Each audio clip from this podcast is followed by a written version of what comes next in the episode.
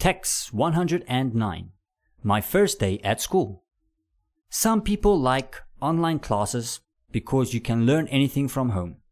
It's very flexible. Will doesn't like online classes. He has tried many different kinds of classes including French classes, literature classes, chemistry classes, and mathematics classes.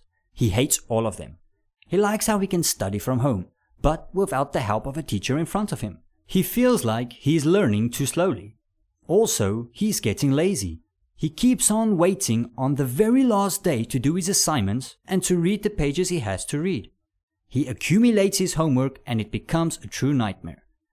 This year, Will promised himself that he was going to take night classes only. This way, he's going to learn more.